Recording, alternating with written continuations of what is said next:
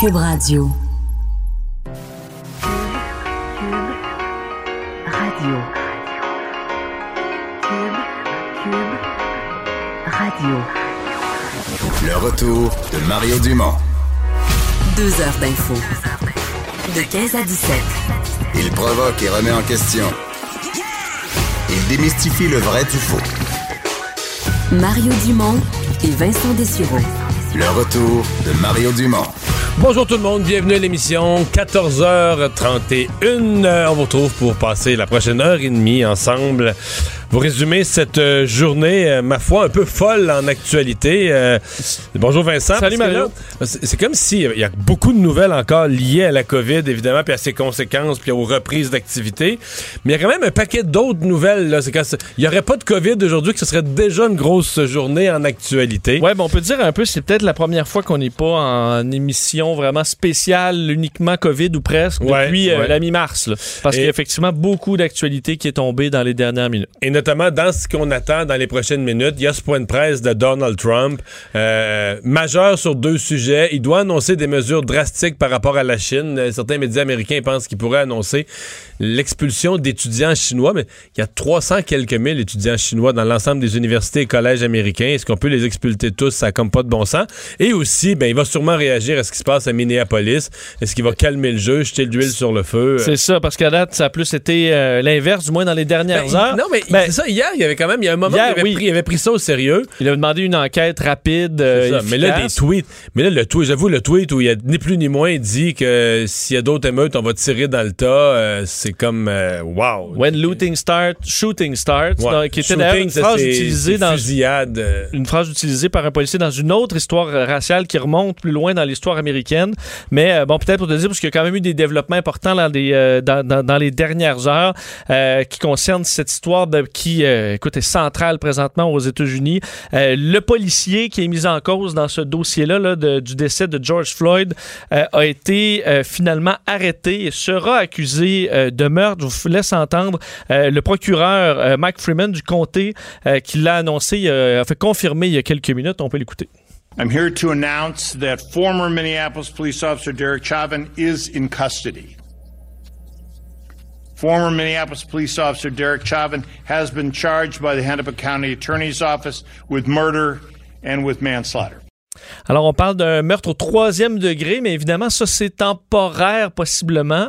Euh, on avait besoin, et on dit d'ailleurs, cette enquête-là s'est faite dans un temps record. Plusieurs réclamaient une arrestation rapide, mais les policiers doivent quand même accumuler de la preuve. On dit qu'on a fait ça vraiment dans un temps record, mais qu'on pourra ensuite aggraver les chefs d'accusation au besoin. Mais, mais j'avoue que il faut se pincer pour y croire. Là. Tu pars d'un type qui paye avec un faux 20$. C'est sûrement pas, je veux dire, c'est- malheureux la fraude, les faux monnayeurs, c'est, c'est, c'est, c'est- les commerçants se font payer puis ils n'ont pas leur argent. On comprend que c'est grave. Là, Je mais- connais des gens dans ma famille qui ont déjà, malheureusement, eu un faux billet dans Bon, l'eau. ça, c'est euh, la ouais. première question. Tu peux pas présumer que celui qui possède, qui a entre ses mains un faux billet, est lui-même un fraudeur. Ça se peut que ce soit le cas. Mais tu peux pas le présumer. Donc peut-être même qu'il est totalement innocent. Mais mettons que c'est un fraudeur. Faut que tu l'arrêtes à ce titre. Faut que tu le fasses payer devant la société à ce titre. Mais du point de vue de la force physique, un fraudeur n'est pas une menace. Comprends? Il prendra pas la rue, il va pas tuer le monde, il va Il pas aller. pas un AK-47 dans les mains. Il là. va pas aller assassiner la madame qui sort de la pharmacie qui sont dentifrice. Il est- la rue n'est pas en danger. Donc, ça requiert pas une intervention d'une telle force à arrêter un fraudeur. Mettons qu'il y en était un, on n'est même pas sûr, qui n'a pas refusé d'obtempérer. Mais là, tu dis, OK, t'as un- t'as une ville, un État, et là, ça pourrait, ça pourrait se répercuter sur d'autres villes. Tu sais, t'es à feu et à sang, des saccages. Quelle bavure policière. Puis là, ben là, la, la cerise sur le Sunday, c'est euh, pas- un journaliste arrêté pendant qu'il diffuse. Ça, Oui, euh, journaliste noir, euh, qui d'ailleurs est arrêté. Et CNN a fait une publication parce que c'est un journaliste de CNN arrêté en plein reportage en direct, euh, ainsi que ses, ses- ses collègues de travail. Euh, donc, euh, tôt ce matin, alors qu'on couvrait la, la- la- évidemment la scène, là, après, un peu après les, euh, les, les, euh, les manifestations. Puis encore là, tu dis, ils sont fous. Le type, il leur dit, regarde, dites-nous où aller, dites-nous où aller se placer, on va aller se placer. Et d'ailleurs, la police d'État a dit, ah, on pouvait pas savoir, fallait l'arrêter pour vérifier si c'était un journaliste. Écoute, il y a un micro micro dans les mains face à une caméra. Il y a un camion CNN et diffuse en direct. C'est assez clair. Les- pour avoir couvert des manifestations, beaucoup, les journalistes, on se fait rarement écœurer. J'ai déjà été poussé là, par des boucliers, mais dès que tu montes une passe euh, média, euh, les, les policiers, généralement, te, te, te laissent Ben, à la tranquille. limite, ils vont te pousser, ils vont te dire, regarde, tu peux pas rester là, va-t'en à gauche, va-t'en à droite, va-t'en en avant, va-t'en en arrière, mais On t'arrête on pas. t'arrête pas. Euh, D'ailleurs, ils ont été, euh, toute l'équipe, euh, relâchée sans accusation là, par après. non, CNN, l'image live, l'image en direct, t'imagines-tu le, le- qu'on a le gardé, ils ont d'ailleurs bien placé la caméra pour qu'on continue quand même de voir un peu la scène. D'ailleurs, CNN a tweeté plus, euh, plus tard dans la journée que leur journaliste et qui couvrait la manifestation était arrêté, mais que euh, le policier, le derrière tout ça, lui ne l'était pas. Évidemment, ça a changé dans le courant de la journée. D'ailleurs, information quand même importante qui est sortie également aujourd'hui, c'est que le policier et George Floyd se connaissaient puisqu'ils ont travaillé ensemble euh, dans un resto-bar comme videur en quelque sorte là, au El Nuevo Rodeo. Alors deux, euh, de- deux hommes qui se connaissaient, ce qui rajoute quand même un élément euh, euh, particulier à cette histoire. Donc on verra le, le, le- le fond de l'histoire alors qu'on est à une, à une troisième évidemment nuit d'affrontement et on se prépare au pire cette nuit. Entre autres la garde nationale qui a été envoyée. Alors de nombreux, on parle de 500 militaires envoyés, des hélicoptères, même des drones qui vont Mais là, après l'arrestation, il faudrait qu'il y ait des leaders, il faudrait qu'il y ait certains messages de paix parce que il y a quand même quelque chose d'absurde à détruire sa propre ville. C'est-à-dire que, et à présumer, là, tu- qu'une fois que tu détruis des dizaines de commerces, de bâtiments, etc., je- tu peux pas savoir. Probablement que plein de ces commerçants-là étaient 100% d'accord, oui. euh, militants euh, contre ce- cet acte policier-là. Ce Mais que là, plusieurs disent là-bas, c'est écoutez, des manifestations pacifiques, on en a fait 50, et là, à un moment donné, il faut. euh, Faut tout casser. Alors, c'est pour ça qu'on. C'est difficile. Il faut dire que la majorité du temps, c'est pacifique, là, mais ça a mal viré euh, en, Ouais, là, pendant le courant de nuit. On a vu le poste, de police, les- ouais. qui a été évacué. Alors, vraiment, une histoire euh, particulière. Et on attend toujours Donald Trump. Euh, et quel, ce qu'il en rajoutera, on sait que sur son tweet qui invitait à tirer sur les, euh, ou du moins qui sous-entendait que les, tirs allaient commencer avec le pillage, euh, Twitter l'a signalé comme étant euh, l'apologie de la violence et ça a amené Donald Trump à se faire une série de tweets anti-Twitter. Aujourd'hui, alors, une situation un peu particulière. Euh, bon, revenons aux nouvelles de la COVID. Donc, le bilan au Québec, euh, tout est encore, en tout cas, au niveau hospitalisation, tout est encore un peu à la baisse. Pas vite, mais bon, quand même. Ben, pas vite, peut-être à l'exception des hospitalisations aujourd'hui qui baissent quand même d'un coup. Ouais. là. moins 66 hospitalisations, donc on est à 1265. Et ça, c'est une tendance. c'est presque 300 de moins depuis dimanche passé, je pense. hein. Oui, euh, un- un- une tendance qui est vraiment qui, qui est soutenue là, de baisse des hospitalisations. 530 cas confirmés aujourd'hui. Alors ça aussi, c'est en baisse. Euh, par contre, toujours un, une- un taux de décès assez élevé avec 61 nouveaux décès, 6 personnes de moins aux soins intensifs. C'est le bilan qu'on a aujourd'hui. Également, Les soins intensifs, par contre, j'avoue que on a déjà parlé de ça ensemble, mais je serais vraiment très curieux d'avoir le flot. C'est-à-dire, quand on nous dit aux soins intensifs, moins 6, puis on nous dit, mettons, hier, il y avait 182, aujourd'hui, il y a 176 dans le total des soins intensifs au Québec, ça fait moins 6. Mais dire, est-ce qu'il y en a, mettons, là, sur les 182 d'hier, il y en a 16 qui sont morts, euh, 10 nouveaux qui sont entrés, tu vois? Qu- Quel est le flot des gens? Des gens qui sortent guéris, des gens qui sortent décédés, des soins intensifs, combien rentrent? Parce que maintenant, on ne sait plus, là. Parce que euh, je suis quand même impressionné euh, de les gens qui commencent à entrer en détresse respiratoire, là. Mais il y en a qui restent aux soins intensifs, ça n'a pas de bon sens comment Ouais, ils restent des longtemps. semaines. Des semaines, des trois. En fait, il y en a. J'ai vu des cas qui étaient restés quatre semaines aux soins intensifs rétablis. Puis il y en a un des décès, c'est un préposé, je pense que c'est un préposé aux bénéficiaires qui est, qui est décédé, il était aux soins intensifs depuis près de cinq semaines. Donc il était intubé aux soins intensifs depuis cinq semaines quand ils l'ont ils l'ont perdu là. Donc euh, des, des gens aux soins donc on sait plus trop aux soins intensifs, des gens qui sont là très longtemps, qui décèdent, qui guérit. Combien de nouveaux entrent aux soins intensifs? Je serais quand même curieux d'avoir ces, ces Euh, données-là. Peut-être juste de dire sur la côte nord, euh, premier cas de la COVID dans un CHSLD, euh, malheureusement, ce qu'a appris TVA Nouvelle aujourd'hui, un employé qui travaille à cette île, euh, le 6 de la côte nord, qui n'a pas précisé euh, s'il travaillait à la résistance Gustave Gaudreau ou à la résistance Urgel Pelletier. Il y en a deux. Alors, une cellule de crise, on gère ça, mais une nouvelle inquiétante pour la région de la Mais côte nord. puisqu'on parle d'un cas, il y a une province qui avait plus de cas, qui avait zéro cas, zéro décès depuis des jours et des jours. Le Nouveau-Brunswick, Nouveau-Brunswick et qui s'en vantaient, qui s'en faisaient une fierté. Euh, mais là, eux autres, c'est tout un, toute une explosion de cas à cause, c'est bizarre, mais à cause d'un docteur. Oui, et ça montre quand même les dangers de euh, les- des événements comme ça de super euh, contagion, la multiplication. Un médecin qui a exposé au moins 150 personnes à la COVID-19 dans la région de Campbellton au Nouveau-Brunswick. Euh, il a été suspendu de ses fonctions. C'est ce que le président directeur général du réseau de la santé Vitalité, le réseau qui se- qui s'occupe des services en français, a confirmé aujourd'hui. Lui qui a contracté le virus au Québec, mais qui a continué d'offrir des soins au Nouveau-Brunswick euh, sans suivre de période de quarantaine. là. Euh, alors, on dit que Donc, parmi les 150 personnes, 50 sont des travailleurs de l'hôpital euh, de la région. Alors, évidemment, on fait des tests de Une centaine mais d'autres dans la communauté. ouais. Exactement. Alors, une nouvelle particulière qui montre quand même que quand tu es dans le personnel de la santé, tu dois encore plus respecter les, Ouais. les, les, les Mais, règles du gouvernement. ce, que- ce qui est à voir, c'est que le danger de ces éclosions-là, c'est que là, ces 150-là, combien d'entre eux euh, T'es dans une province où plus personne n'a peur de la maladie, il n'y a plus de cas ou à peu près plus de cas. Donc, combien d'entre eux euh, ont participé eux-mêmes à des événements, des rencontres, etc. Euh, c'est le risque de redéclencher une nouvelle euh, propagation. Euh, Monsieur Legault, qui est dans sa propre région aujourd'hui et qu'il représente à titre de député, la Nodière. Oui, d'ailleurs, il y aura point de presse à 15 h parce qu'aujourd'hui, il n'y avait pas de point de presse à 13 h normalement avec, avec tout le monde. C'était c'était annulé, ben, pas annulé, mais il n'y en avait pas aujourd'hui. C'est on, se tournait davantage vers la région de la Nodière, alors que euh, à la fois M. Legault et Mme McCann, la ministre de la Santé, étaient en visite. C'est quand même la quatrième région la plus touchée, là, quand même une zone chaude euh, du euh, Québec avec Joliette. C'est 3900 cas dans la Nodière, 182 décès en date d'aujourd'hui. Donc après Montréal, Laval et la Montérégie. Alors on donnera des détails sur la gestion là, plus locale de cette de- des éclosions dans le secteur de la Nodière tantôt. Et il y aura assurément des réactions et des questions posées à François Legault sur euh, sur l'attaque de la, de la directrice de la santé publique de, de Montréal, quand même, qui a attaqué le gouvernement sur plusieurs fronts. Là. Que la crise a été gérée à Québec alors qu'ils auraient dû la gérer à partir de Montréal. Euh, Qu'en santé publique, euh, Gaétan Barrette avait coupé les libéraux avant, mais que la CAQ a continué à couper.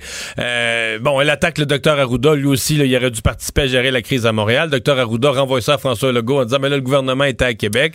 Euh, embarrassant, je trouve, pour M. Legault, là, tout ça. là. Effectivement, c'est pour ça que ce serait intéressant de voir sa réaction euh, donc à cette, euh, cette entrevue de Dr Mylène Drouin à la presse aujourd'hui où elle bon, explique que la métropole ayant été frappée de plein fouet, là, étant centrale dans toute cette crise, euh, on aurait dû gérer la crise probablement à partir de Montréal plutôt que Québec, mais contentement aussi sur euh, les compressions budgétaires. Elle en avait déjà fait part dans un point de presse alors que François Legault était juste à côté euh, des ressources financières qui avaient été coupées de l'ordre de 30 euh, et également le, le- l'organigramme. Puis on en avait quand même parlé là, à quel point c'est complexe le système de la santé, les CIS, les CIUS, et le fait que la direction régionale de santé publique n'a pas l'autorité nécessaire pour pouvoir agir rapidement sur euh, euh, les, les des établissements de santé. Euh, Monsieur Arruda a été questionné là-dessus alors qu'il faisait une annonce concernant euh, autre chose cet après-midi et, on sentait quand même un certain malaise. Lui, il explique que les coupables, les raisons, on- évidemment, on, on aura tout un temps pour analyser tout ça, qu'effectivement, Dr Drouin lui avait demandé qu'on devrait se voir un petit peu plus physiquement, là, donc euh, à Montréal, mais que la crise était quand même gérée de Québec euh, et qu'on fait ce qu'on peut, que c'était du jamais vu. Alors, euh, Le docteur Arruda a dit que ça ne dérangeait pas, puis c'était correct qu'elle s'exprime, mais dans une réponse de 9 minutes à peu près. Euh, oui, c'est pour ça que je ne fais pas entendre un extrait, mais c'est dur de saisir un bout là, bien précis C'est une que des réponses les plus longues. On leur Donc, on sent le la, malaise. longue- la longueur de la réponse traduit le malaise, plus que n'importe quel élément de contenu. Là. Tout à fait. Ouais. Alors, euh, on verra si M. Legault aura une réponse plus euh, synthétisée tantôt. À Ottawa, chose étonnante, il y a M. Trudeau qui a annoncé de l'argent. Oui, oui, Mario, il a annoncé quelques millions aujourd'hui quand même. Moins d'un milliard. Euh, oui, écoute, Mais 600 c'est vendredi, hein? c'est vendredi. 650 millions quand même. Les deux tiers d'un milliard. Je me souviens que la dernière fois qu'il avait annoncé ça en bas d'un milliard, ben, il, en, il en restait comme un autre 40 à annoncer après, qui était la subvention salariale qui était extensionnée. Mais oui, euh, M. Trudeau qui annonce 650 millions de dollars pour les communautés autochtones, particulièrement dans les soins de santé, donc un 285 millions. Euh, je vous laisse l'entendre sur où ira cet argent pour les soins de santé. C'est de l'argent qui va permettre d'augmenter le nombre d'infirmières dans les communautés des Premières Nations et d'acheter du matériel spécialisé. Les fonds seront aussi utilisés pour appuyer le travail qu'on accomplit avec les communautés des Premières Nations, des Inuits et des Métis pour trouver des solutions à long terme axées sur la- les communautés en matière de santé. S'ajoute à ça, donc, euh, programme d'aide aux revenus pour aider C'est des, c'est des fonds que- qui avaient être disponibles, qu'il a trouvé, ça, ou ça va être emprunté, tu penses? je pense que je pense pas qu'il reste grand chose dans la caisse là. Ouais. Euh, Bon. Mais écoute, Mais tu sais, emprunter 260 milliards ou 261, là, c'est un peu ça. sur là. ton sommeil, là. Mm, effectivement, ça ça changera pas grand-chose. Euh, également, quand même, un- on avait déjà annoncé un 10 millions pour euh, refuge euh, des abris pour femmes et enfants autochtones. Euh, on, on ajoute 85 millions de dollars. Alors, c'est fait partie de cette annonce aujourd'hui. Également, euh, retour sur euh, la réunion des premiers ministres hier, où on a parlé de plusieurs points, là, le- le- les rapports dans les forces, des forces armées sur les CHSLD, euh, des programmes de détection et d'isolation du virus, et également le 10 jours de congé payés. Et là, Et là, qu'est-ce qui pourrait l'aider à débloquer? Bon. Parce que les provinces n'en veulent pas tellement. ben, il dit que certains premiers ministres euh, avaient euh, une inquiétude par rapport aux compagnies. Ils ne voulaient pas en rajouter sur le fardeau des compagnies qui en arrachent déjà. Mais M. Trudeau, Mais euh, qui a de l'argent de là, ce qui pourrait payer ça, là? ben, le gouvernement fédéral va s'en charger, Mario. Alors, Ça pourrait prendre le plus gros de la facture. M. Bon. Trudeau a dit qu'il allait prendre une grande partie de la facture. Alors, il n'y a pas d'inquiétude. Papa va payer pour, euh, pour tout ça. Euh, rappelle que... C'est des, des fonds qui sont il y a un surplus à quelque part qu'on n'avait pas, n'avait pas Il prévu. n'y en a plus de fonds. Il n'y en a plus de fonds non plus. Justement, il n'y a pas de fonds. Euh, les grands navires de croisière, et là, euh, bon, confirmé l'annonce euh, du ministre euh, des Transports. Alors, les, grandes, les grands navires de croisière bannis au Canada jusqu'au 31 octobre. Et sur les billets euh, d'avion, Beaucoup de questions. Ça a été difficile d'avoir une réponse de M. Trudeau là-dessus. Euh, ça a pris deux journalistes euh, pour. euh, Dont la deuxième qui commence sa question, en fait. Mais je repose la question de ma collègue euh, Michel parce que vous n'avez pas répondu tout à l'heure. Oui, et c'est après que notre collègue Michel Lamarche a dit ben, Vous avez pas répondu, mais ça a pris trois fois. Puis on n'a pas eu vraiment de réponse. Mais la question étant, parce que lorsqu'on pose la question à M. Trudeau, pourquoi vous demandez pas qu'il y ait un remboursement aux Canadiens Il répond ben, euh, notre priorité, ce sont les Canadiens. Mais justement, les Canadiens qui, dans certains cas, des familles qui auraient bien besoin de se faire rembourser Ouais. le billet, qui ne qui Mais, mais à un moment donné, pas. il a quand même dit une phrase clé. Il faut tellement décoder. Il dit tellement peu de choses. Mais il a dit que faut que les compagnies aériennes survivent, soient encore là après. Là, ça, c'est la seule chose qu'on peut décoder que. Ben- il, il craint que si on a les force à rembourser, il y en a qui passeront pas à travers et seront plus là après. Mais à la je vais te faire écouter comme la troisième euh, reprise là, où il a donné un petit peu plus de contenu. On lui a demandé est-ce que les Canadiens méritent pas donc de recevoir cet argent-là? Euh, écoutons Justin Trudeau. Non, au contraire, je comprends qu'il y, a des, des Canadiens qui ont euh, épargné longtemps pour acheter des billets d'avion euh, qui leur sont très chers. Euh, et nous allons travailler avec l'industrie. Nous sommes en train de regarder euh, ce que d'autres compagnies aériennes font euh, à travers le monde et nous allons euh, avoir plus à dire dans les semaines à venir. Les familles qui ont acheté des billets qui leur sont très chers, Oui. mais qui, qui, qui ne veulent plus rien pour l'instant. On va parler tout de suite euh, de cette euh, de, ce projet. On sent que ça s'en vient, puis je vous le dis tout de suite, j'ai l'impression que on nous avait dit début juin, là. puis là début juin, mais c'est lundi. Là. On est vendredi le 29 mai, que quand on va se reparler lundi en ondes, euh, on, on va être rendu au mois de juin. On nous avait dit que ce sera à l'étude ces applications de traçage. Euh, donc des applications que chacun devrait installer sur son cellulaire. Le but étant que si on, détecte que vous avez, si on teste que vous avez la COVID, on pourra euh, voir de qui vous vous êtes approché au cours des 4-5 derniers jours. Et donc, le travail de la santé publique, de retraçage des personnes potentiellement infectées pour que ces personnes se mettent en quarantaine, aillent se faire tester pour stopper la propagation, le travail devient beaucoup plus facile. La question, évidemment, c'est une question de, de confidentialité, de protection des données. Ça inquiète beaucoup de gens. Paul Laurier, ex-enquêteur de la Sûreté du Québec, président directeur général de Vigitech, spécialité en, en informatique judiciaire, est avec nous. Bonjour, Monsieur Laurier. Bonjour Mario. Euh, vous faites partie des inquiets là, de ça. Ah, plus qu'inquiet. Plus qu'inquiets. Ben, moi, je pense qu'on a, on a une, euh, on a une, euh, je sais pas moi, un canon de 20 pouces pour tuer une mouche dans le sens où la meilleure application au monde va toujours être aussi faible sur, de- sur le support sur lequel on va la déposer. hein. Il y a deux choses dans les applications de traçage. Il y a l'application et il y a le, mod- le module qui va contenir l'application. Et dans un monde où 95% de la population, c'est des technoploucs, on essaye de mettre le gouvernement... Des technoploucs, ça m'inclut, ça, là. oh oui, ben, il n'y a personne qui vient au monde avec un cellulaire, on s'entend. Euh, on est habitué des consoles de jeu, on a des, des, des, euh, des, outils dans les mains, des téléphones cellulaires qui euh, ont plus de force que des ordinateurs qui ont, qui ont mis des fusées Apollo dans les airs, qui ont plus de puissance de calcul. C'est qu'au niveau de la technologie, on peut avoir la meilleure application et je suis pas contre l'application, je le dis depuis le début. Moi, si le gouvernement veut imposer à ses citoyens une application de traçage ou veut mettre de l'avant l'application de traçage, aucun problème. Mettez ça sur un petit bracelet avec qui a un, module Bluetooth et un module GPS et ça va être totalement anonyme avec un numéro de série. Mais venez pas mettre ça sur l'appareil du citoyen parce que l'appareil du citoyen est ultra vulnérable. Ouais.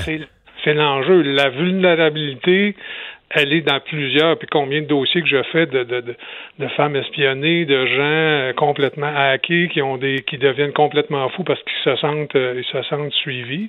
Parce donc votre crainte, c'est pas nécessairement Big Brother, l'État prend toutes les données pour nous surveiller.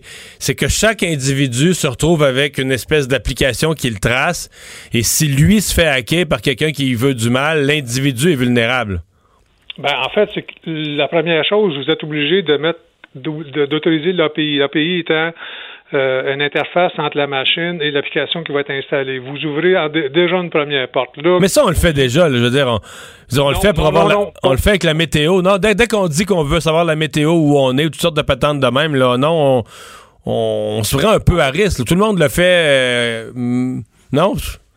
Ben non, pas dans le même sens, parce que là, vous ouvrez une porte, l'API ouvre une porte vraiment exceptionnelle à votre téléphone, à, votre, à votre, à l'appareil Bluetooth, là, vous ouvrez une porte vraiment exceptionnelle. Vous ouvrez, vous êtes directement sur l'antenne Bluetooth qui elle est vulnérable à des, euh, à des attaques informatiques. C'est connu, c'est documenté, il en sort à tous les jours. C'est pas une technologie qui est faite. Puis là, vous ramassez des clés. Ok, donc pour que les deux cellulaires, mettons que vous et moi on se croise là, euh, par hasard quelque part, puis là moi j'ai la COVID, puis là on dit Paul Laurier est dans la liste des gens qui ont croisé Mario Dumont hier.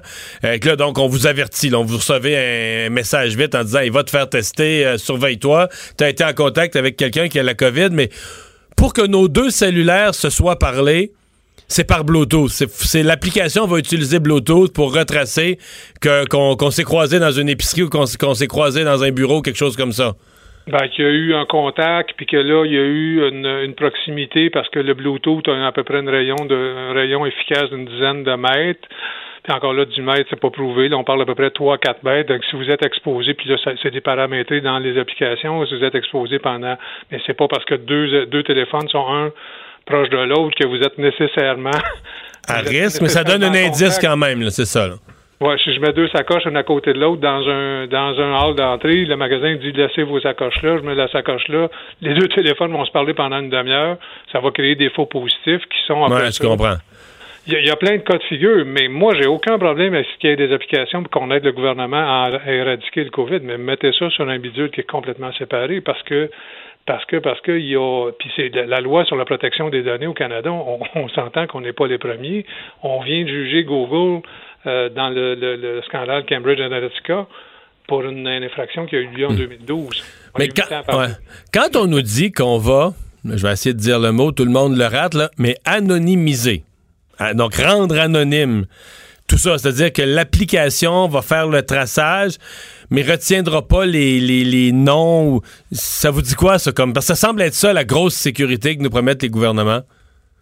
Ben, en fait, la sécurité, vous émettez des clés, une clé publique, une clé privée avec des serveurs qui ne sont pas contrôlés.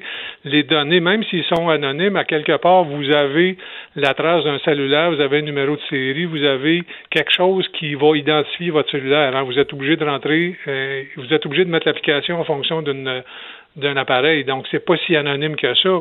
Si on veut vous retracer, il faut être capable de vous renvoyer un signal, de dire vous avez été en contact avec quelqu'un qui était mmh. euh, qui était euh, donc à, quelque part. Et puis là, je regardais, je regardais les gens chez Mila.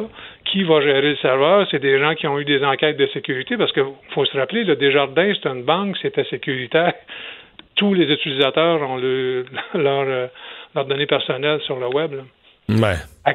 Il y a des portes. La, sécurité, il n'y a rien, qui- a rien qui est sécuritaire au niveau informatique. C'est une question de temps avant que ça soit percé. Puis les compagnies font ce qu'on appelle des patchs, font des, corrections de mise à jour de logiciels constamment. Là, on est sur une application. Ça fait six mois qu'on est en développement. On l'a pas testé vraiment. Chaque pays l'utilise un peu. Des géants comme Google et Apple ouvrent des portes sur nos appareils cellulaires.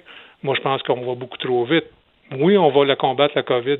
Pas de problème avec ça, mais prenez, moi je vous dis, prenez un bidule, ça coûte à peu près 50 dollars à fabriquer, un module GPS, un module Bluetooth, vous mettez ça autour de votre poignet, et puis vous le branchez sur votre ordinateur, que vous allez retracer tous les gens avec qui vous avez été en contact par le numéro série, puis par la par la, la manipulation de l'utilisateur. Mais c'est beaucoup plus compliqué parce que le sel, les gens l'ont, les gens l'ont déjà tout dans leur poche. Là, on parle de créer un, un bracelet, d'en fabriquer des millions, des distribuer, de convaincre les gens de le porter, etc. Là. Ben, si on parle, mettons, de population vulnérable à Montréal, là, dans Montréal-Nord, combien de gens ont des cellulaires? Si on n'est pas capable de se payer des masques, est-ce qu'on est capable de se payer des cellulaires? Et c'est les zones chaudes. On parle de zones chaudes. On parle de vouloir euh, enrayer le- la propagation de- du virus dans des zones chaudes. C'est pas tout le monde qui a des cellulaires, c'est pas tout le monde. Android a à peu près 5, 6 saveurs présentement de, type de, de, de, de, comment on appelle ça, de, de, de firmware, là, pas le, on appelle ça des saveurs, le marshmallow, caramel, Kit Kat, whatever. C'est pas tout le monde qui ont les mêmes cellulaires qui sont updatables, qui sont en, en, en- en- comment je vous dirais ça, qui sont prêts à recevoir cette application-là.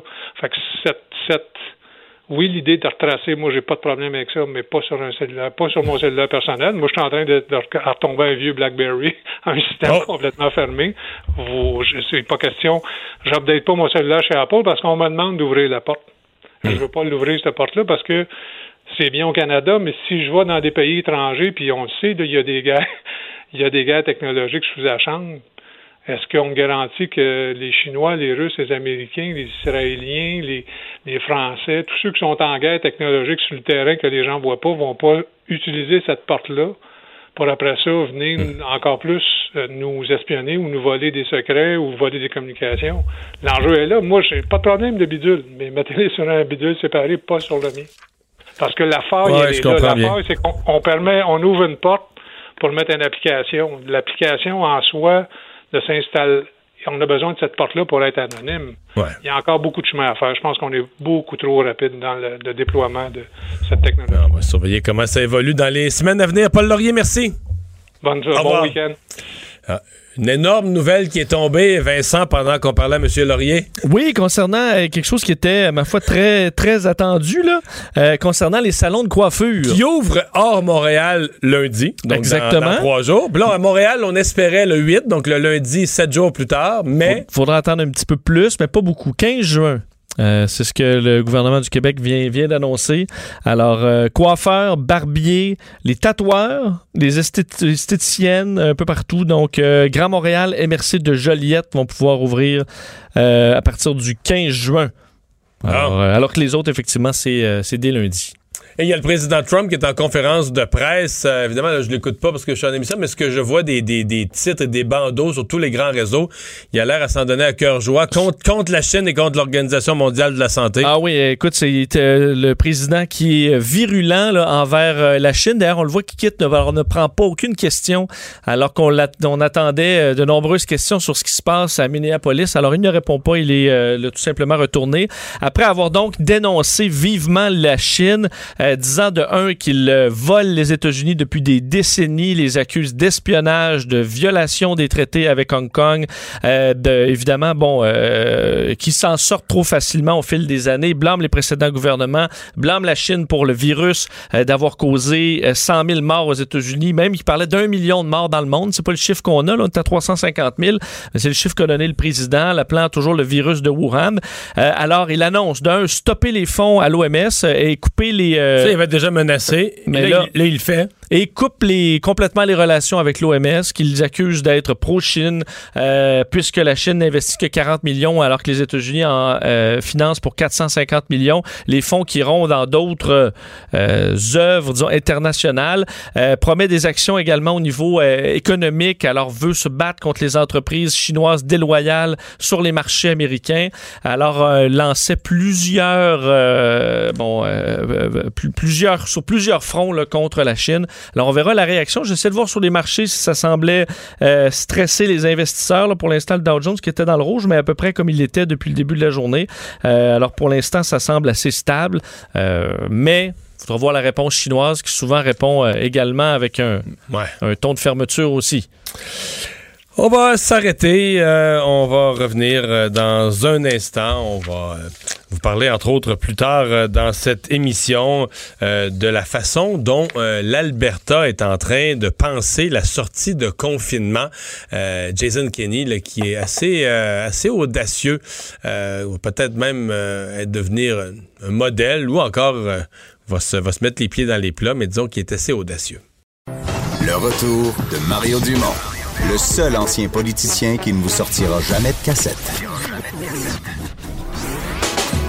Mario Dumont et Vincent Dessureau. Cube Radio. Alors, confirmation aujourd'hui, euh, ça avait déjà coulé, mais de la reprise du processus euh, qui mène au, choix du chef euh, du Parti québécois. Donc, la course va reprendre officiellement le 5 juin. Dévoilement d'un nouveau chef le 9 octobre prochain. Donc, la période de mise en candidature qui reprend va s'échelonner maintenant jusqu'au 26 juin. Puis les autres étapes ensuite qui vont conduire à la qui vont conduire au choix du chef. On parle de débats virtuels qui auront lieu le fin août et durant le mois de septembre euh, pour voir comment ça reprend. Guy Nantel, qui était un des candidats à la course euh, avant que tout ça s'arrête. Bonjour. Est-ce que vous reprenez la course? là? Parce que là, est-ce qu'on on se pose la question, est-ce que chacun des quatre candidats va rester dans la, dans la nouvelle course? Oui, ben là, on est plus dans la, la mise en candidature, donc euh, déterminer qui sera officiellement dans la course, parce que en ce moment, on est six quand même. euh, mais euh, pour euh, se qualifier, il faut ramasser 2000 signatures et aussi ramasser des dons. Et là, ben ça, c'était des termes qui avaient été établis avant la COVID euh, et ça n'a pas changé de ce Mais vous, étiez-vous proche, étiez-vous proche du compte quand tout s'est arrêté à la mi-mars?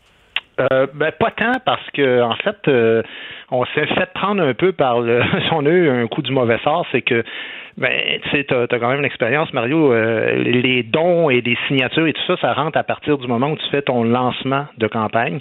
Mon lancement était prévu le 18 mars et euh, ben, on sait ce qui est arrivé à partir du 12 mars. Il n'y avait plus aucun rassemblement qui était permis, tout ça. Donc, euh, ben, ça fait en sorte qu'il n'y a pas eu de dévoilement de la plateforme, il n'y a pas eu de rassemblement public, euh, et puis ça fait en sorte que moi, de mon côté, il y a du retard de ce côté-là parce que forcément, il y en avait, tu sais, euh, il y, a, il y a des gens dans la course qui, eux autres, étaient dans la course depuis quand même euh, 4, 5, 6 mois avant moi, là, tu sais. Mais est-ce que ça tue le momentum? Est-ce que c'est au point d'opérer une remise en question? Si on n'a pas l'argent, pas les signatures, puis tout à coup, tout, tout s'arrête, puis là, on essaie de repartir euh, un moteur qui, qui, qui est froid, là?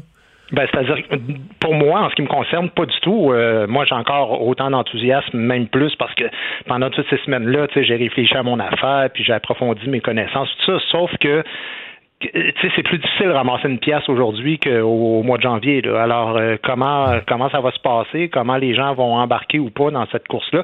Il faut pas oublier tout euh, l'aspect du confinement, des confinements, l'été qui arrive. Donc, les gens qui ont le goût d'être dehors s'intéressent peut-être moins à une course euh, politique. Donc, j'ai, c'est vraiment une nouveauté. Déjà, faire une course pour moi, c'est une nouveauté, mais dans ce cadre-là, ça en est encore une euh, davantage. Pourquoi, parce que on dit le contexte politique a changé. Pourquoi le PQ dans le nouveau contexte? Euh, Pourquoi le PQ dans l'après-crise? On a l'impression, euh, certains vont dire, ben là, le Canada, entre provinces, on s'est prêté, on s'est donné des masques quand un était mal pris. L'Alberta nous a donné du matériel. Euh, M. Trudeau, je suis convaincu que M. Trudeau dirait, on n'a jamais autant vu la- la- la- l'appartenance à une fédération, combien c'était payant, là. Oui, on n'a jamais autant vu aussi comment c'était difficile de contrôler nos frontières, comment tu sais, je veux dire, si tu as besoin de masques, si tu as besoin d'échanges euh, commerciaux, puis tout ça, ça se fait entre nations de toute façon. Je veux dire ça, il y a moyen de faire des ententes. L'idée de, d'être souverain, c'est certainement pas de fermer la porte au Canada puis de dire on veut plus rien savoir de vous autres, mais c'est de faire en sorte qu'on est capable de passer nos lois, de décider pour nous, par nous-mêmes, et euh, entre autres d'être autosuffisant euh, du mieux qu'on peut. Euh, la réponse de l'armée canadienne hier, c'est un bon exemple à ça, c'est-à-dire que ici on paye pour 20-22% de l'armée canadienne, on a les effectifs aussi, mais il faut demander la permission à un autre gouvernement pour avoir l'aide qui devrait nous revenir de facto et que si on était un État souverain, on n'aurait pas de, de, demande à faire comme si c'était une demande à un pays étranger, par exemple. Mhm. Euh, il faut, euh, on dit faut, faut comme recréer un intérêt là, pour la course. De, vous, vous avez un double défi. Recréer un intérêt pour la course au PQ dans laquelle vous êtes, parce que là, le monde a la tête ailleurs. Et recréer un intérêt pour votre candidature à l'intérieur de la course au PQ. C'est quoi le, feu d'artifice? C'est quoi la bougie d'allumage pour que les gens disent Oh, OK, le Nantel, c'est tout ça la gestion des frontières qui est le dernier choc que les gens ont eu euh, il y a quelques, quelques semaines? Est-ce que c'est ça le point de démarrage? C'est-à-dire que, tu sais, la COVID, là, je comprends que c'est bien important dans la vie du monde, puis que il faut pas se le cacher, là, je veux dire, la société a changé. Il y a des choses à clarifier au niveau des CLSC, de la santé, euh, de l'économie, parce qu'il va falloir restructurer ça aussi. Mais euh, ça demeure quand même une parenthèse là, dans, dans notre vie. Euh, les questions de souveraineté, les questions d'organisation de société vont demeurer quand même euh, et, la vie va continuer. Et ce que je veux dire, dans un an ou deux, à moins qu'il y ait encore euh, quelque chose de pire qui, qui, arrive avec un autre virus ou que la COVID, euh, on n'en vienne pas à bout, ben on aura quand même des, des, défis à relever. Et, c'est pour ça qu'il faut que les gens comprennent que je comprends qu'on ne parle que de ça là, depuis trois mois, mais business as usual, comme disent les Chinois, c'est-à-dire quand tu rentres en politique, tu as d'autres dossiers à régler, je veux dire, en, mm. éducation, entre autres, puis bon, enfin, en plein, euh, plein d'autres euh, dossiers. Mais euh, donc, c'est pas, pour répondre à ta question, c'est pas un feu d'artifice, mm. moi, que je veux faire. C'est vraiment de rentrer en profondeur dans les sujets les uns mm. après les autres. Comment on va le faire avec, avec la crise, avec le fait qu'il n'y a pas de rassemblement public? Ça, c'est plus compliqué pour créer l'effervescence. Ouais. comment vous qualifieriez la gestion de la crise par François Legault et son gouvernement? Moi, j'ai fait des capsules euh, quotidiennes pendant six semaines, donc euh, je n'ai fait une quarantaine, là, je vous dirais. Puis à plusieurs reprises, j'ai félicité l'organisation de François Legault, du docteur Arruda, tout ça. Ceci dit, euh, ils ont eu quand même, ils ont eu la partie facile dans la mesure où c'était tout à fait sain et normal pour une société de ne pas rentrer dans la mesquinerie puis dans partisanerie et de critiquer chacune des décisions parce qu'il n'y a aucun décideur dans le monde actuellement qui est capable de trouver les bonnes réponses à chaque défi qui se présente. Donc, ils n'ont pas fait ni mieux ni pire, mais ils ont quand même commis des erreurs entre autres en amont, selon moi, entre autres au fait que, tu sais, on s'en souvient que euh, début janvier, là, autour du, du 5-10 janvier, le docteur Arruda disait Ah, ça, là, vous allez voir, ça arrivera pas chez nous, la grippe, ça va être bien pire cette année. François Legault répétait la même chose. Quand euh, la Colombie-Britannique, l'Alberta, l'Ontario. Il achetait, des masques. Il achetait des masques. Il mettait dans des entrepôts. tout ça, ben, au Québec, on disait non, on veut rien savoir de ça. Et les premières commandes ont été passées le 19 février. Et ça, c'est quoi? C'est une semaine avant les premiers cas qui ont été déclarés. Donc, au niveau de l'autosuffisance, euh, comme je parlais tantôt, il n'y a absolument rien qui a été fait. Au niveau de la protection euh, des CHSLD, on savait très bien depuis plusieurs mois que ça s'attaquait aux personnes âgées. Il n'y a absolument rien qui a été fait. Euh, peu ou pas de demandes très euh, concrètes et très fermes pour euh, le contrôle des frontières, entre autres au niveau du chemin Roxham. il y avait des avions qui arrivaient de Chine, puis on faisait comme si de rien n'était. Donc, il y, a quand même plusieurs choses qui sur lesquelles il va falloir revenir. tu sais, quand il y avait la, la, la, semaine de congé pour, pour les, les élèves, les étudiants, mais les gens partaient en voyage comme si de rien n'était, alors qu'on savait très bien que ça se passait ailleurs, qu'il y avait vraiment des, des problèmes. tout ça, c'est fédéral.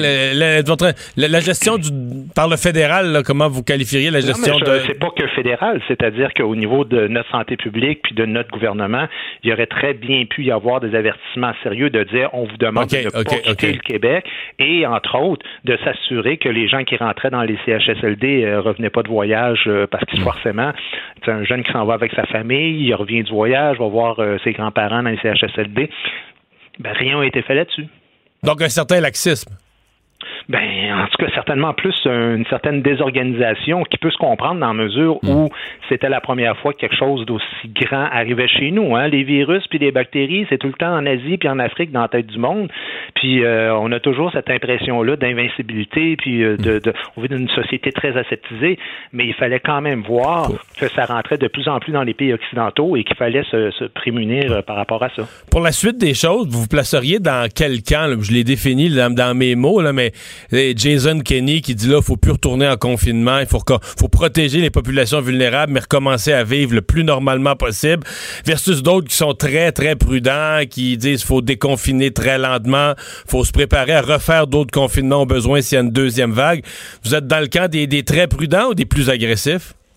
Je pense que euh, il va falloir faire face à une réalité éventuellement, c'est que un vaccin, euh, c'est le docteur Weiss qui disait que les chances qu'il y ait un vaccin euh, d'ici 12 mois sont de l'ordre du miracle.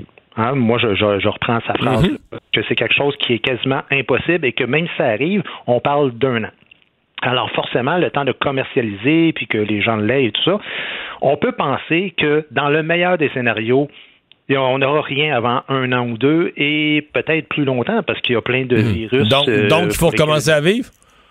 Il faut recommencer à vivre, mais la vie euh, pas comme avant, c'est-à-dire Mhm. continuer tout le temps la prudence, la distanciation sociale et tout ça, et ça cause des grands problèmes dans différents secteurs, dont les spectacles, entre Je autres. comprends. Mais donc, vous êtes plus du côté de dire euh, faut être un peu agressif, euh, gérer, laisser les individus gérer eux-mêmes leur santé, leurs risques, mais que l'ensemble de la société recommence à vivre. Ben, ben oui, mais il faut quand même qu'il y ait des, des réglementations. Je comprends. Non, ça, on le comprend. là. les- Ça, tout le monde est d'accord. Non, mais c'est ça. Oui, ben absolument. Mais le en fait, confinement, c'est dans ta fois, vous êtes- même pas le choix. Ouais, mais vous a êtes même pas, le choix. Vous êtes pas un pro-confinement euh, trop agressif. Vous êtes faut on- recommencer. c'est qu'on peut pas se confiner pendant dix ans. Là. C'est ça, Mhm. c'est une réalité. C'est quelque chose qui est absolument techniquement impossible, qui serait une catastrophe évidemment pour l'économie euh, dans laquelle on est déjà les deux pieds dedans. Là, on on s'enligne quand même sur une chute de 5% du PIB, sur un, un taux de chômage de, de 15% qui est un record de tous les temps, sur une crise économique qui va peut-être durer pendant plusieurs euh, années, une récession. Donc, euh, on n'a pas le choix de recommencer à vivre un peu comme avant, mais en même temps, si on n'a pas cette conscience-là, puis qu'on a l'impression que le virus euh, est vaincu, ben on va retomber dedans, c'est clair. Et ça se peut qu'il y ait d'autres virus aussi qui reviennent. Tu sais, c'est- c'est possible que dans deux ans, il y ait un nouveau virus, parce qu'il y en a eu sept dans les 20 dernières années, toujours en Asie ou en Afrique, mais quand même, euh, et en Amérique du Sud. Mais c'est des choses qui arrivent de plus en plus parce qu'on voyage de plus en plus. Il y a de plus en plus d'humains sur la Terre et il y a de plus en plus de proximité avec les animaux. Et bon, tu sais, alors euh, il faudra faire en sorte que c'est quelque chose qui fait partie de notre réalité maintenant. Guy Nantel, vous le savez peut-être pas, je- ça me tombe devant les yeux pendant qu'on se parle, mais euh, le caricaturiste Y euh, vient de vous inclure dans une de ses caricatures. Ah, on- Ah, là, je viens de vous intriguer, hein?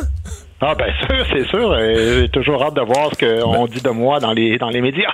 Merci d'avoir été là. Allez voir la caricature, puis bon, bonne reprise de la campagne. Salut. Parfait. Merci Guy beaucoup. Nantel, candidat à la direction du PQ. Oui, j'ai vu la caricature vu, toi aussi? qui concernait un certain Martin Matt. Oui, qui se fait lancer des tomates et euh, Guy Nantel qui dit euh, au moment où il se fait lancer des tomates, tiens, t'es prêt à faire de la politique? Hein? C'est bien passé. Entre humoristes. On va aller à la pause euh, dans un instant. Anaïs est là avec la culture.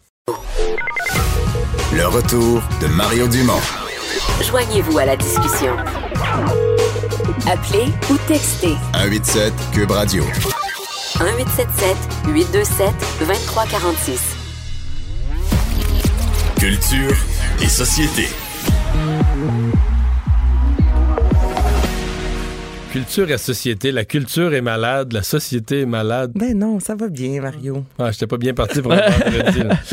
Lady Gaga qui a une nouvelle. euh, triste, il fait gros soleil, il fait beau. Allons-y dans le positif. Et ben oui, Lady Gaga qui nous... Ça, c'est positif. Ça, c'est positif. On l'attendait depuis longtemps, cet album qui a été repoussé à quelques reprises en raison de la COVID. Et là, euh, ça a été euh, officiellement lancé hier à minuit. Sixième album studio. Son dernier album a été Joanne, beaucoup plus country. Là, je vous le dis, là, c'est un franc plongeons directement dans l'électropop. J'avais l'impression, lorsque à ma première écoute, d'être d'écouter Dance Mix 95. ok? Ah, OK. Je vous le OK. dis. Oh, ouais, ça donne le ton pour l'été. Il faut porter du fluo quand on écoute ça, avec des vêtements à la style euh, aérobie. là. Que c'est dommage pour elle que les clubs euh, soient fermés à la grandeur du monde. Ah, écoute, moi, Cet je- été, ça oh, aurait, oui. euh, Ça aurait roulé. roulé et pas à peu près. Donc là, je vais faire entendre trois chansons. La première, qui selon moi sera la prochaine qui va jouer à la radio parce qu'on en a entendu deux. Stupid Love et Rain on Me avec euh, Ariana Grande. Et là, c'est Sour Candy. You want a real taste? At least I'm not a fake. Come, come, unwrap me. Come, come, unwrap me. I'll show you what's me. Close your eyes, don't C'est vraiment le son de. de, de- Il est c'est trois ça, de- heures, il est on vraiment, c'est il y, a, deux- il y a 20 ans. Là. Ah oui, le oui. petit Ouais.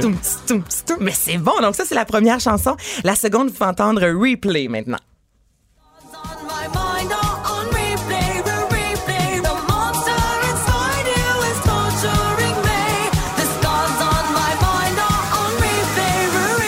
Là, là. Mais, Oui, vraiment. c'est, c'est pas la plus grande inspiration de, de, de, son, Honnêtement, là, de son on- côté pour les albums. Là, Non, mais c'est ça. Puis à, à certains moments, on retrouve quand même Lady Gaga qui a un grain de voix particulier. Et à d'autres moments, là, on pourrait me dire, ah, ça, c'est la nouvelle de Britney Spears. Euh, J'avais l'impression d'écouter du Madonna. Je veux dire, en soi, ça Mais moi, je trouve que ça sonne comme du Madonna là, des années 90, c'est Ben vrai? oui, écoute, on serait là, dans, le sud, là, dans une piscine, là, le- le- les phone parties, c'est comme ça que ça s'appelle, Ah, avec les gros oui, ballons. À deux là? des autres, là, puis... On est dans un autre monde avant. Là. Oui, à la l'aquaforme, musique, À l'aquaforme, c'est ça. C'est de la musique comme ça. Et là, la dernière que je vais vous faire entendre, elle a une relation très proche euh, d'Elton John. En fait, c'est la marraine de son euh, fils, Zachary. Et euh, pour une des rares fois, on est vraiment loin de Rocketman et euh, tout ça, là, je vous le dis. Alors, voici la chanson Sin From Above. Alors, c'est Lady Gaga et Elton John. là.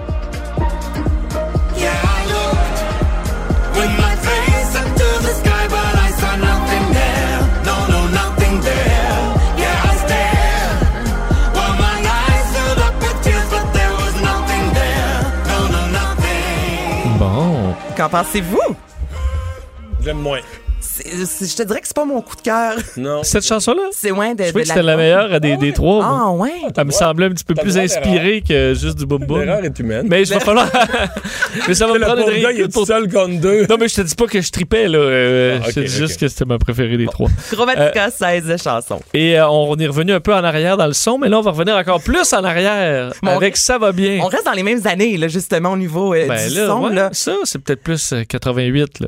Ça va bien? Ça, ça va bien. Ben non, c'est 93, Vincent. Ben là, Ouais, t'es 5 sûr? ans. Ben, 5 ans, c'est 5 ans? Toi, tu- oui, parfait. Mais non, mais c'est parce que moi, 88, qu'est-ce que je jouais en 88, Mario?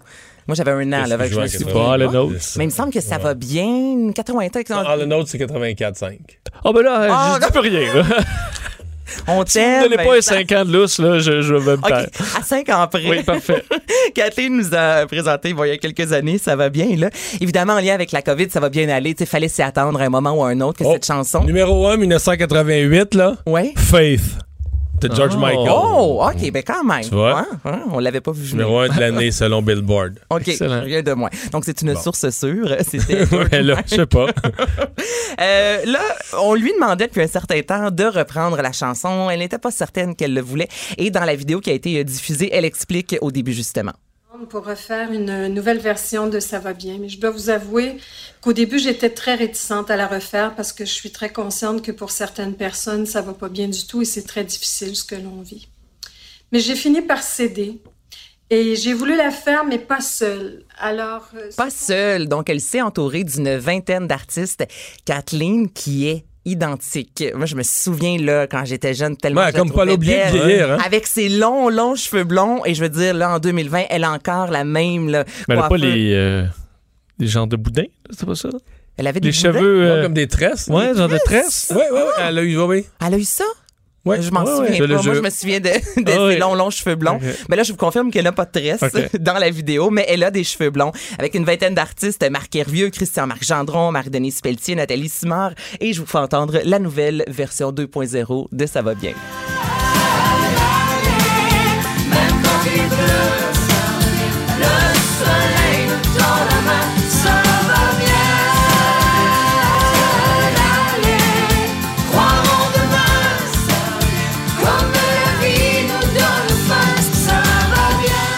Alors, vous avez entendu le Ça va bien.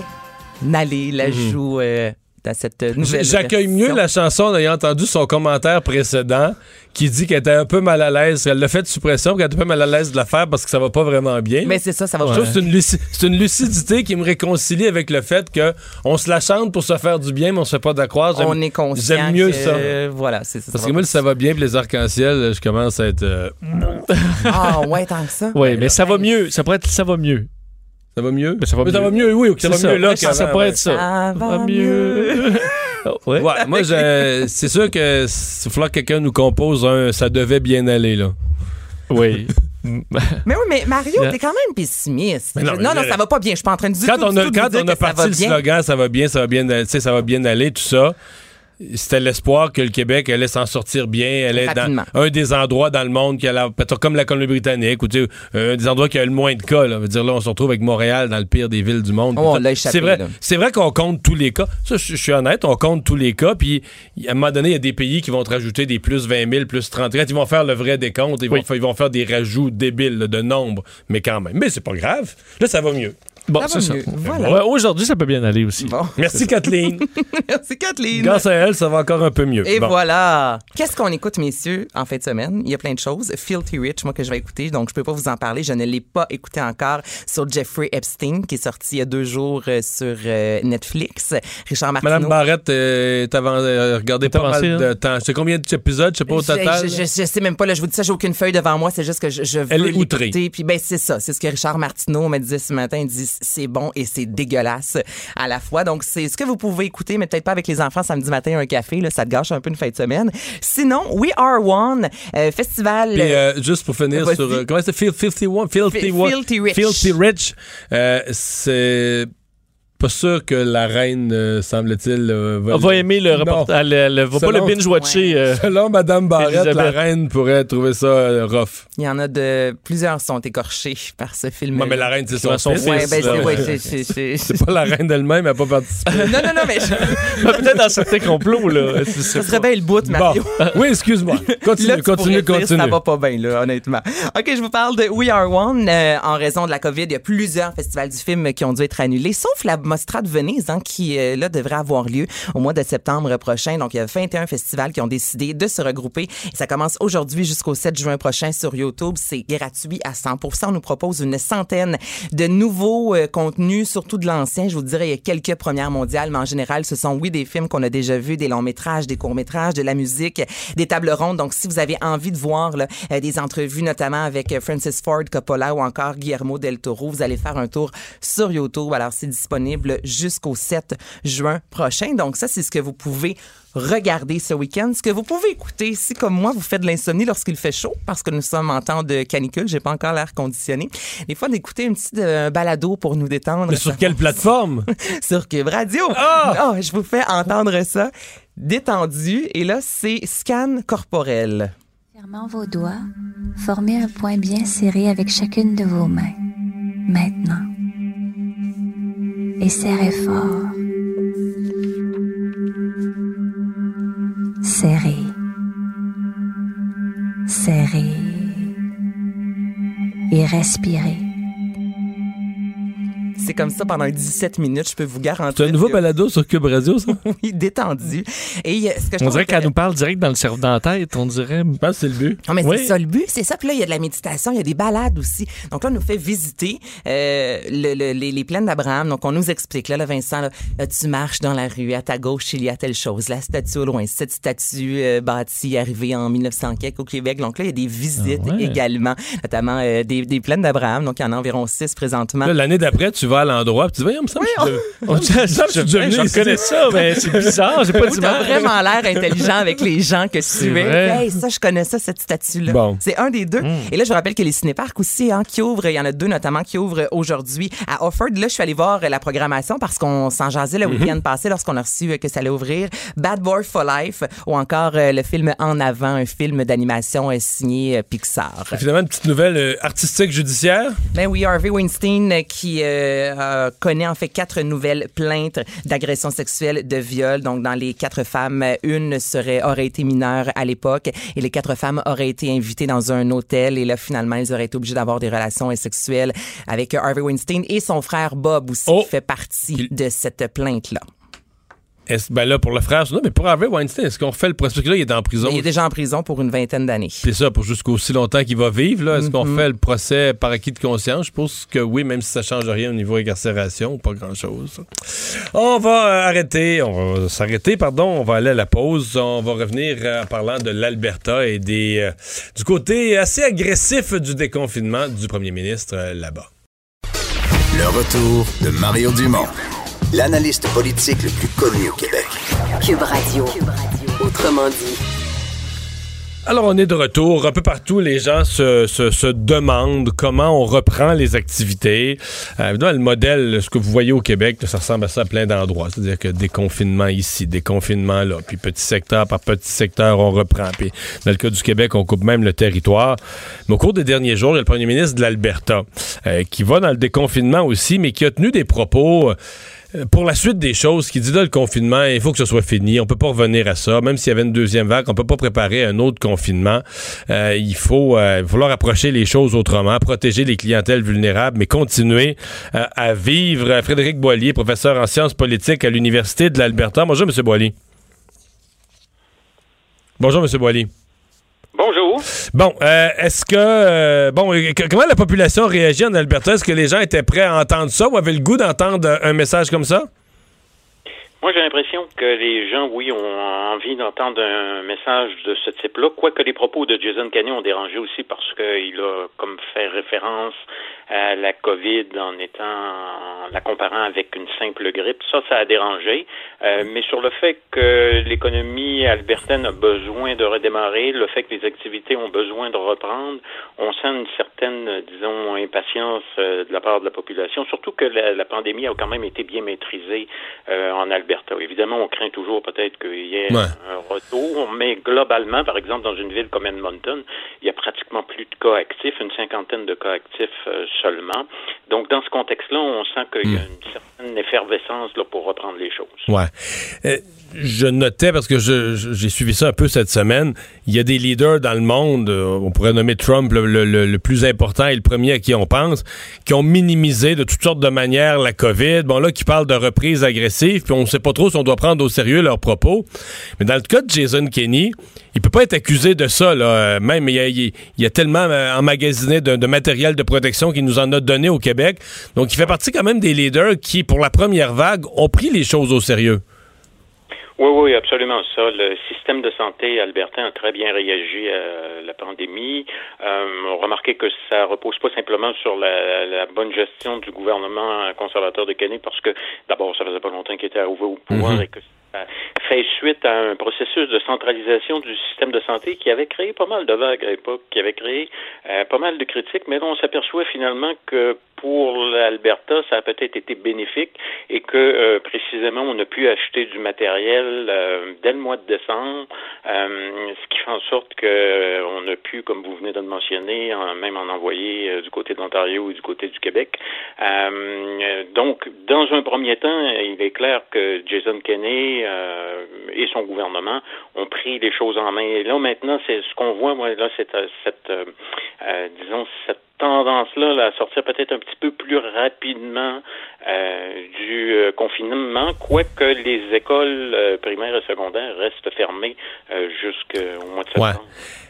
C'est une décision euh, qu'on peut penser qu'il regrette, lui et peut-être même d'autres dans l'Ouest canadien, euh, de pas s'être gardé l'option de dire ben on ferme les écoles, on les ferme pour euh, le temps qu'il faut, euh, d'avoir déjà parce que eux là, déjà euh, en mars ils s'étaient commis à dire ben on remet ça en septembre, on, met, un X sur l'année scolaire. Est-ce que vous pensez que c'est une décision qu'ils regrettent jusqu'à un certain point? Parce que par exemple ici au Québec là on peut pas n'a pas pu reprendre l'école à Montréal, mais dans le reste du Québec l'école a repris, c'est pas parfait mais ça marche. Est-ce que est-ce qu'elle aurait pas pu reprendre en Alberta, en il y a eu peu de cas, au Manitoba, est-ce qu'ils n'ont pas été un peu vite euh, sur la gâchette? Oui, c'est vrai qu'on peut se poser cette question-là. D'un autre côté, euh, quand le gouvernement a réitéré sa décision de ne pas ouvrir les écoles, euh, on a senti que dans le milieu, il y avait une pression aussi pour que les écoles n'ouvrent pas. Donc, je pense que de ce côté-là, le gouvernement a quand même été à l'écoute du milieu scolaire qui ne semblait pas plus euh, vraiment pressé là, de, euh, pour une euh, réouverture euh, des écoles. Et surtout que le gouvernement euh, ici je pense c'était peut-être plus à l'écoute du milieu scolaire parce qu'ils ils avaient plus de problèmes avec notamment les médecins sur le mode de rémunération. Je pense qu'on a peut-être essayé de trouver un équilibre du côté des conservateurs unis à se dire bon ben on va peut-être écouter davantage le milieu scolaire et peut-être essayer de passer la crise avec les médecins Mhm. Euh, L'idée, euh, parce que dans son propos, évidemment, il y a eu le confinement. euh, L'Alberta fait une sortie de confinement, peut-être un peu plus agressive que d'autres. L'idée de ne plus revenir, de dire aux gens maintenant, on veut d'aucune façon, on veut plus revenir en confinement. Les jeunes ne semblent pas trop malades, en fait, de façon générale, à des exceptions près. Disons, l'idée générale, il faut protéger seulement les plus vulnérables, puis euh, trouver les façons que le reste de la population euh, continue à vivre, même s'il y avait une deuxième vague. Est-ce que ça, comment dire, est-ce que politiquement, il tiendrait le coup? C'est-à-dire que s'il arrivait vraiment une deuxième vague, puis que les soins intensifs se mettent à se remplir, ben, tu sais, est-ce qu'il serait pas obligé de- de marcher sur sa peinture, puis de reconfiner comme n'importe quel autre leader mal pris, là? Oui, je pense qu'il sera obligé de le faire, surtout que la cote de popularité de Jason Kenney n'est pas vraiment bonne. En fait, c'est un des euh, un des chefs euh, politiques provinciaux dont la cote n'a pratiquement pas bougé euh, depuis en fait euh, le mois de décembre dernier. Euh, donc, il est en bas du 50% et euh, ça n'a pas bougé malgré que l'Alberta, comme je l'ai mentionné, bien passé euh, jusqu'à maintenant euh, la pandémie. Euh, dans ce contexte-là, ça me laisse entendre que euh, il serait probablement obligé de reculer, de revenir à un confinement ou à des mesures de confinement là, dans certains secteurs. Professeur Boily, merci beaucoup d'avoir été là. C'est moi qui Au revoir, remercie. Frédéric Boily, professeur en sciences politiques à l'Université de l'Alberta. Euh, on va faire une pause et comme à chaque vendredi, tour d'horizon de l'actualité internationale de la semaine. Normand Lester va être là après la pause. Mario Dumont. Il s'intéresse aux vraies préoccupations des Québécois. La santé, la politique, l'économie. Le retour de Mario Dumont. La politique, autrement dit. Alors, Normand Lester euh, nous fait le résumé de l'actualité euh, de la semaine dans le monde. Bonjour, Normand. Bonjour. Ah, évidemment, euh, en- en- la Chine, euh, dont on craint un peu les représailles après que Meng Wanzhou euh, ait perdu devant le tribunal canadien hier. Oui, puis ça a eu des, euh, conséquences. Cet après-midi même, euh, Trump, durant sa conférence de presse, a annoncé qu'il retirait euh, tout statut particulier au niveau commercial avec Hong Kong et, et donc ça se fait bien sûr dans les suites de tout ça. Comme vous savez, Meng Wanzhou, eh bien, elle, elle a été déboutée devant la Cour suprême de Colombie-Britannique qui a décidé qu'elle pouvait être extradée aux États-Unis pour répondre à des accusations de fraude, là, des accusations à laquelle elle fait face aux États-Unis, qui sont aussi un crime au, au- au Canada. Mais, les Chinois, les Chinois croient pas du tout à. Tu sais, quand Justin Trudeau dit nous, on a un système de justice, puis les juges rendent leurs décisions, puis on respecte ça. Les Chinois croient rien de ça. Ben non, euh, les Chinois, bien sûr, considèrent que euh, le Canada est un des plus proches alliés des États-Unis et que donc euh, euh, on a collaboré avec ça.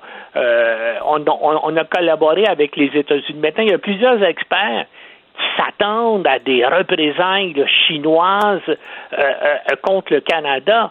Mais d'après moi, la première cible des Chinois, ça va être malheureusement les deux Canadiens qui sont actuellement détenus en otage, disons-le, en Chine depuis décembre 2018 en représailles contre l'arrestation de Madame Meng. hein.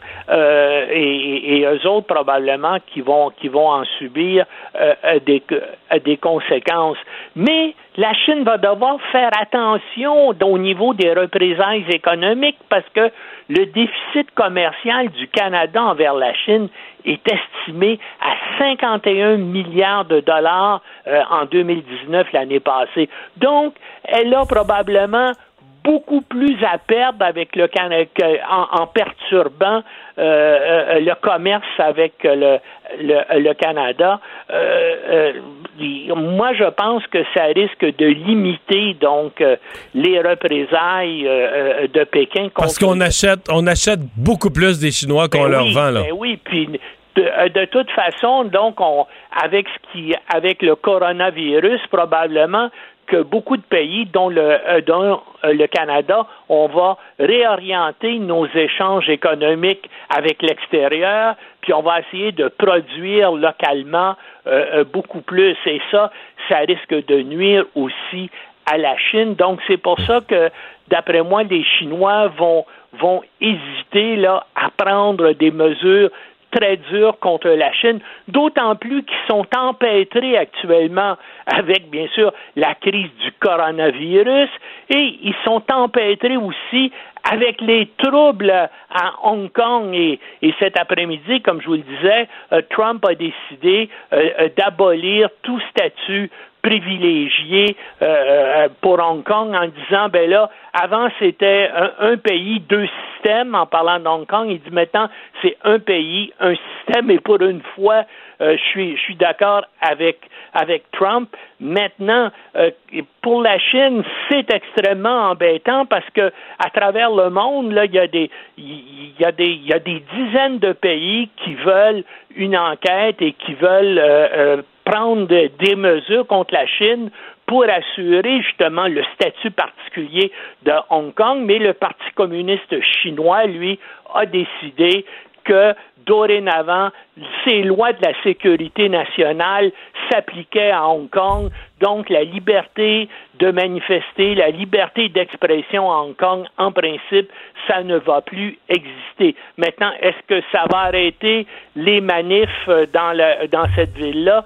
Ça me, ça me surprendrait, mais en tout cas, ça risque de perturber encore plus le climat en Chine parce que, qu'est-ce que vous voulez, une partie significative du commerce international, des, euh, euh, des opérations financières de la Chine, ça passe par Hong Kong. Et si Hong Kong perd son statut particulier, ben ça va avoir des effets négatifs sur l'ensemble de l'économie chinoise. Hong Kong, là, je veux Ouais. hein, c'est un pays qui a 7,5 millions d'habitants. Puis assez curieusement aussi, il y a près de 300 000 Canadiens qui vivent à Hong Kong. C'est l'une des principales communautés canadiennes à l'étranger. Mais je vais préciser une chose, beaucoup de ces Canadiens-là de Hong Kong sont en- dans les faits nés à Hong Kong et n'ont vécu au Canada que le temps d'obtenir la citoyenneté canadienne. Et on Mhm. peut penser justement que ces gens-là, essentiellement des membres de la, de la bourgeoisie locale, vont peut-être vouloir immigrer à Vancouver pour de bon si vraiment là, euh, la, euh, la politique euh, un pays, un système s'applique à Hong Kong. Normand, euh, les émeutes à Minneapolis, euh, d'abord, euh, double question, est-ce que ça risque de se calmer avec l'arrestation euh, aujourd'hui, l'accusation du policier concerné? Et est-ce qu'il y a un risque pour les États-Unis que ça, ça s'envenime dans plusieurs autres villes du pays? Moi, je pense que ça va s'envenimer parce que le policier aujourd'hui a simplement été accusé d'homicide involontaire alors que tout le monde a vu là, en ondes les vidéos épouvantables où manifestement pendant huit minutes le policier a appliqué son genou sur le cou du, gars alors qu'il criait j'étouffe, j'étouffe, j'étouffe. Moi, ça me semble être beaucoup plus. Puis, puis euh, les premières réactions aussi de la famille de la victime et puis des organisations noires, c'est qu'ils exigent que ce soit clairement une accusation de meurtre au premier degré. Et, et, et, et, je pense, puis en plus de ça, comme, euh, euh, comme tu le sais, Trump a envenimé la situation hier soir en envoyant un, un, un- un tweet où il a dit quand les émeutes commencent, les tirs commencent, il citait d'une certaine façon un policier raciste de la Floride durant les années 60 qui avait fait euh, Ouais. qui avait tenu Les- des propos racistes. Et quand tu dis, quand tu dis les tirs commencent, là, de shooting en français, c'est quasiment pire que les tirs, c'est quasiment la, la fusillade, c'est Oui, quasiment une oui, notion oui, de tirer dans le tas. Là. Exa- exactement. Mais là, moi, je, je pense, par exemple, ça c'est déjà c'est en train de se propager à d'autres villes. hein. Il y a déjà eu des troubles là, dans une dizaine de villes américaines. Et, et- et là, ça risque de prendre de l'ampleur, de, l'ampleur. Et je rappelle qu'il y a eu là, euh, disons, euh, depuis depuis une couple de décennies, des troubles épouvantables aux États-Unis lors de la mort de Martin Luther King en 1968. Il y a eu des émeutes qui ont fait plus de 50 morts, des milliers de blessés et qui ont causé pour des milliards de dollars de dégâts dans pratiquement toutes les grandes villes américaines, dont, bien sûr, euh, euh, euh, Los Angeles, Denver, Kansas, en tout cas, euh, une douzaine de villes. Puis il y a eu aussi, puis probablement tu t'en rappelles, les émeutes de Los Angeles en 1992, qui ont aussi causé une soixantaine de morts et des milliers de, de blessés. Est-ce qu'on s'en va vers une situation aussi grave? Ben, pour l'instant, c'est difficile à évaluer, mais en tout cas, ce qui va se passer ce soir, ça risque d'être une bonne indication. là. déterminant, ouais. Mais, mais Trump a dit qu'il était prêt à faire intervenir l'armée à Minneapolis. Évidemment, il jette de l'huile sur le feu en faisant des déclarations semblables. Hey Normand, merci beaucoup. Bonne semaine. Bonne Au revoir, semaine. Normand Lester et son résumé de l'actualité dans le monde. Et on va maintenant parler sport. On rejoint tout de suite euh, Jean-Charles. Salut Jean-Charles. Allô Mario, comment ça va? Ça va très bien. Et là, on a un portrait plus précis du format, des dates euh, de ce qui s'en vient dans la Ligue nationale de hockey. Oui, on s'est manqué de peu hier parce que l'information m'est parvenue après notre converse. Fait que pour le bénéfice de, de tout le monde, là, euh, et peut-être un peu le tien aussi, confirmation, donc, la Ligue, la- l'Association des joueurs a dit à la Ligue nationale, essentiellement, Mario, pouvez-vous nous donner des dates précises? Parce que là, vous nous dites reprise possible dans la première quinzaine de juillet. Nous, on rentre quand de Finlande, de Russie? Euh, tu comprends?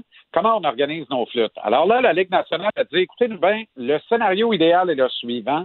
Ouverture des camps d'entraînement pour les 24 équipes qui vont prendre part aux séries éliminatoires le 10 juillet. Camp d'entraînement d'une durée de trois semaines complètes. Les deux premières dans les 24 patelins concernés. La dernière dans les deux villes qui vont accueillir le tournoi éliminatoire. Puis là, ça serait des espèces de 2020. matchs, euh, ça serait des, des- des matchs euh, d'exhibition, des, des- des matchs préparatoires. En fait, on amènerait les 24 équipes dans les deux villes choisies pour la dernière semaine afin de leur permettre de jouer deux matchs hors concours. OK. Le- et- mais tout ça, là, ça nous amène au 31 juillet. Début des séries, 1er août, avec la ronde de qualification et le tournoi à la ronde, quatre meilleures équipes des deux associations. Et ça, c'est un 3 de 5. Ensuite, on joue les rondes 1 et 2, la ronde des 16 et ronde des 8, qui sont des rondes traditionnellement 4 de 7. Cette fois-là, on les jouerait 3 de 5. Ce qui fait que les équipes quittant leur patelin le 24 juillet et étant destinées à soulever la Coupe Stanley ou batailler pour la Coupe Stanley en grande finale, seraient éloignées de leur famille pour moins de 60 jours, donc moins de deux mois, presque deux mois, en fait, 57 jours. Et ça, c'est un argument qui a force de loi auprès des joueurs, là, parce que là, il dit, parce qu'il y en a qui, il y en a qui avaient peur d'être éloignés de leur famille pendant trois, quatre Mhm. mois. Là, il n'en est rien avec ce format-là. Fait que ça, c'est intéressant pour faire basculer, pour faire pencher la balance. Maintenant, il reste encore beaucoup d'eau à couler sous les ponts, évidemment. Donc, la coupe serait donnée dans quelle semaine, mettons, à peu près, là, euh, début d'octobre? Avant, avant le, avant le 30 septembre. Avant le 30 septembre. OK, OK, OK, OK. Oui, et dans la première quinzaine d'octobre aurait lieu le repêchage universel. Bon. Et Canadien a mis un nouveau joueur sous contrat? Raphaël Harvey Pinard. Intéressant, ça. Lui, sa carrière junior vient de prendre fin abruptement. Il a vécu un véritable conte de fées. Il a joué trois ans avec les Huskies de Rouen-Noranda et l'an dernier, il a soulevé la Coupe Memorial avec cette équipe. Ça fait presque un an jour pour jour de ça, Mario. Un an et quelques jours. Et là, euh, le petit gars qui est né et a grandi à Jonquière avait été échangé au Saguenay de Chicoutimi.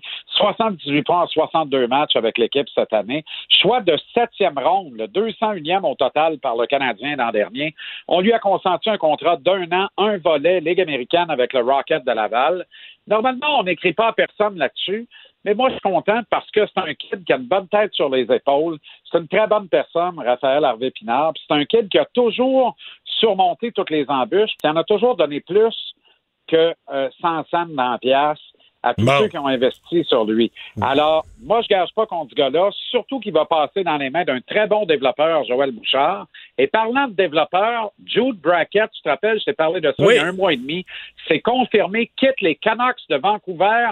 Est-ce que ça signe la fin des émissions pour Trevor Timmons à Montréal? Je te rappelle qu'il est responsable des sélections de Brock Besser, Elias Peterson et Quinn Hughes à Vancouver, tout ça en cinq ans seulement.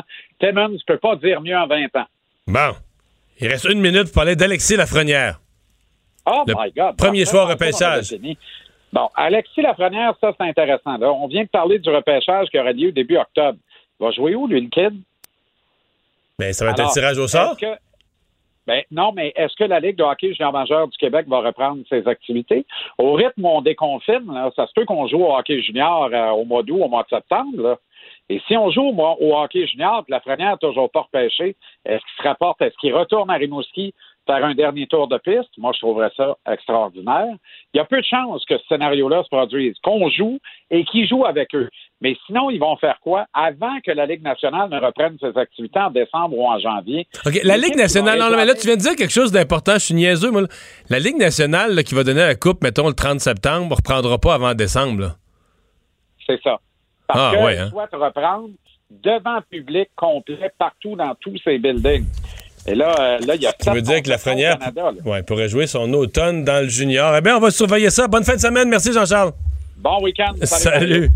Alors, Vincent, euh, dans les choses qu'on a surveillées, M. Euh, Legault qui est passé en point de presse tantôt. Oui, effectivement, elle a été évidemment questionnée sur euh, la bon euh, l'en- l'entrevue de la directrice régionale de la santé publique, Dr Drouin, à Montréal, et euh, il explique que lui et même la mairesse de Montréal à qui il a parlé était plutôt surpris euh, de, de, de- de cette demande là, de travailler à Montréal et que l'idée, là, on travaillait à essayer de rendre le système plus efficace. Alors, il a répondu à peu près ça, alors que euh, on apprenait tantôt que les salons de coiffure allaient rouvrir le 15 juin à Montréal. Ça inclut salon de barbier, centre d'esthétique, service de manucure et pédicure, épilation, tatouage et perçage. Pour plusieurs, ce sera la meilleure nouvelle de la semaine. Merci Vincent. Merci à vous d'avoir été là. On est avec la gang de LCN dans un instant.